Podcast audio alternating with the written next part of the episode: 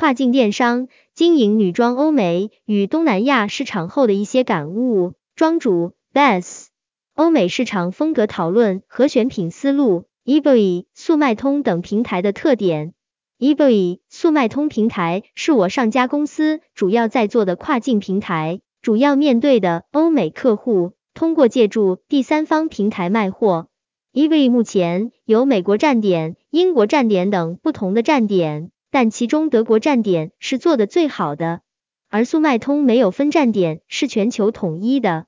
很多云友好奇，跨境电商的买手是否会去国外挑款选货吗？就我自己的经验而言，因为是以国外为消费群体，内产外销，所以目前还没有去国外挑货买款的经验。大多卖家基本都是从网上挑货，例如一千六百八十八和淘宝。同时，我们也会跟国内工厂合作，分为现货款和打版款。现货款从下单到买家收货大概需要十五天左右。二、选品风格。作为跨境电商，如何挑款和判断流行趋势？我个人的建议，首先是应该要看平台目前热卖是什么。但如果是新手，首先应该是要多看平台目前哪些出单比较多，锻炼自己看款的感觉。做跨境电商需要我们经常浏览竞品网站推出的新品。找出热卖元素点，根据元素点进行开发。的确，国外客群跟国内客群存在比较大的审美偏好。如果是从事买手或者负责选品的相关职业，也可以通过看国外的社交媒体来获取潮流风向。毕竟买手选款都是和销售量与业绩挂钩，以能够卖出去为目的，因此多了解市场和目标用户的喜好。与时俱进是基本的要求。在二零一七年，我刚刚开始做跨境电商时，业内货品质量普遍不太高，甚至经常出现根本没法穿的问题。但是目前，随着行业内要求越来越高，产品品质要求也在逐渐提高。二零一七年时，我们还没有质检，因此产品的退货率很高。但现在都要看样衣，质检审核过才能够上架。这一方面规范了行业标准，一方面也降低了退货率。在讨论时，有云友提出了关于买手是否应该坚持自己喜欢的风格，还是遵循市场规律的问题，我们也进行了相关的讨论。的确，正如云友所说，对于买手而言，感性是能够将自己与其他买手风格区别开的一种风格标志，尤其做风格调性的。感性的部分也是区别其他买手或主理人的地方特色的地方。但正如我所提到的，我本来并不是设计专业出来的，平时穿衣打扮也并不前卫，所以我更擅长跟着市场规律走，卖出去才是我关心的问题。对此，我更认同云友 Doris 的看法，并非买手不能根据自己的个人喜好去选货。而是更重要的是要根据目标客户群体定位去选货，这个不管是国内电商还是跨境电商都是同样的逻辑。因为我们作为买手会有很多考核指标，比如业绩、销售额、库存周转、成功率都要考核绩效的，所以自然不会以自我的喜好作为主要的买货依据。比试 eBay 关键词搜索 women dress 排列前页的款式。也就是目前就是走的比较好的款，通过对于这些款式的分析，我们会总结出一些规律和关键。这些款式其实是上一年一直卖到现在的款，我们分析以后发现，这其实是波兰的一些小众网站的款式图。如果你有所了解，你会发现 e v 定位人群收入水平并不是很高，但是追求时尚，因此爆款生命周期很短。生命周期可能就一至二个月而已。我们会根据这些用户定位去选货订货，在这些跨境电商网站进行推广，主要分为站内推广和站外。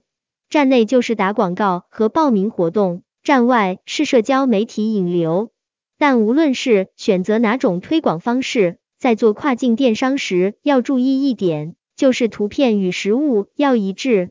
我们去对比亚马逊和淘宝，也许就会发现两个网站的图片呈现风格完全不同。亚马逊非常写实，这就是在做跨境电商时要注意的，图片与实物最好一致，如果相差太远，肯定会被投诉、退货等。投诉次数太多，就会影响到账号的曝光率和上新数量。如果担心图片跟实物收到不一致被投诉的话，也可以上新实拍图和视频。做跨境电商其实改变了我自己对于欧美市场的想法。以前我一直以为欧美出口的东西一定是好的，但是做的多了，发现也并非如此。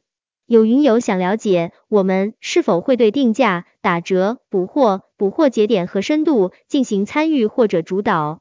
其实，在定价上，我们有公式可以套，但是销售价格范围是要合理范围，如果超了范围，可能会放弃这款。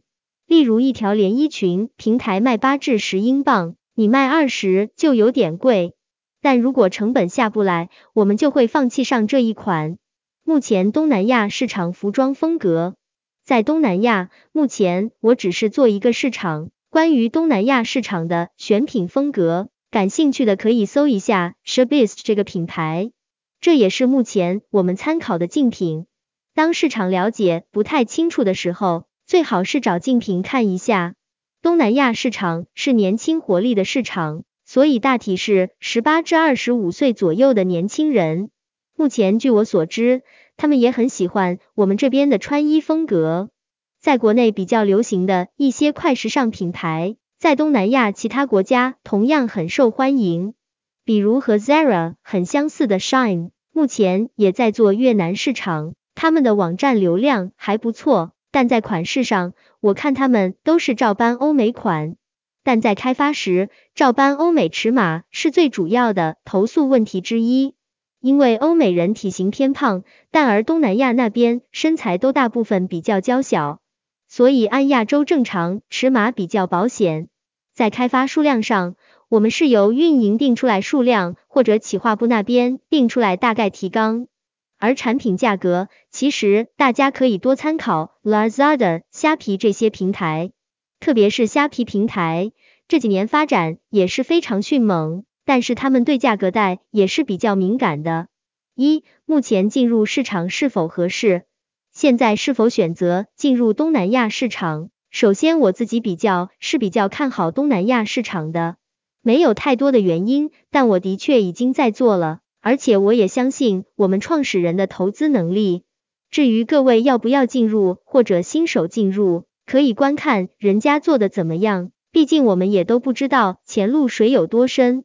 国家“一带一路”的发展带动起周边国家，而且东南亚 GDP 增长速度飞快。我认为这对于是否进入东南亚市场以及未来东南亚市场的发展前景都是一些讯号。欧美市场和东南亚市场对比看法，相比东南亚市场的发展，欧美市场是否还有机会杀出重围？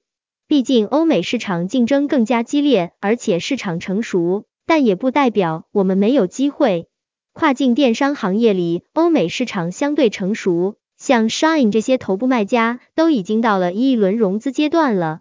进入市场也不是说没有机会杀出重围，可能需要供应链、商业模式参考好的公司，或者进行有效的创新。我认为能否在欧美市场杀出重围，主要看商业模式。一般小卖家估计有点难度。但是疫情原因，欧美服装市场影响还挺大的，尤其是对时尚款影响挺大。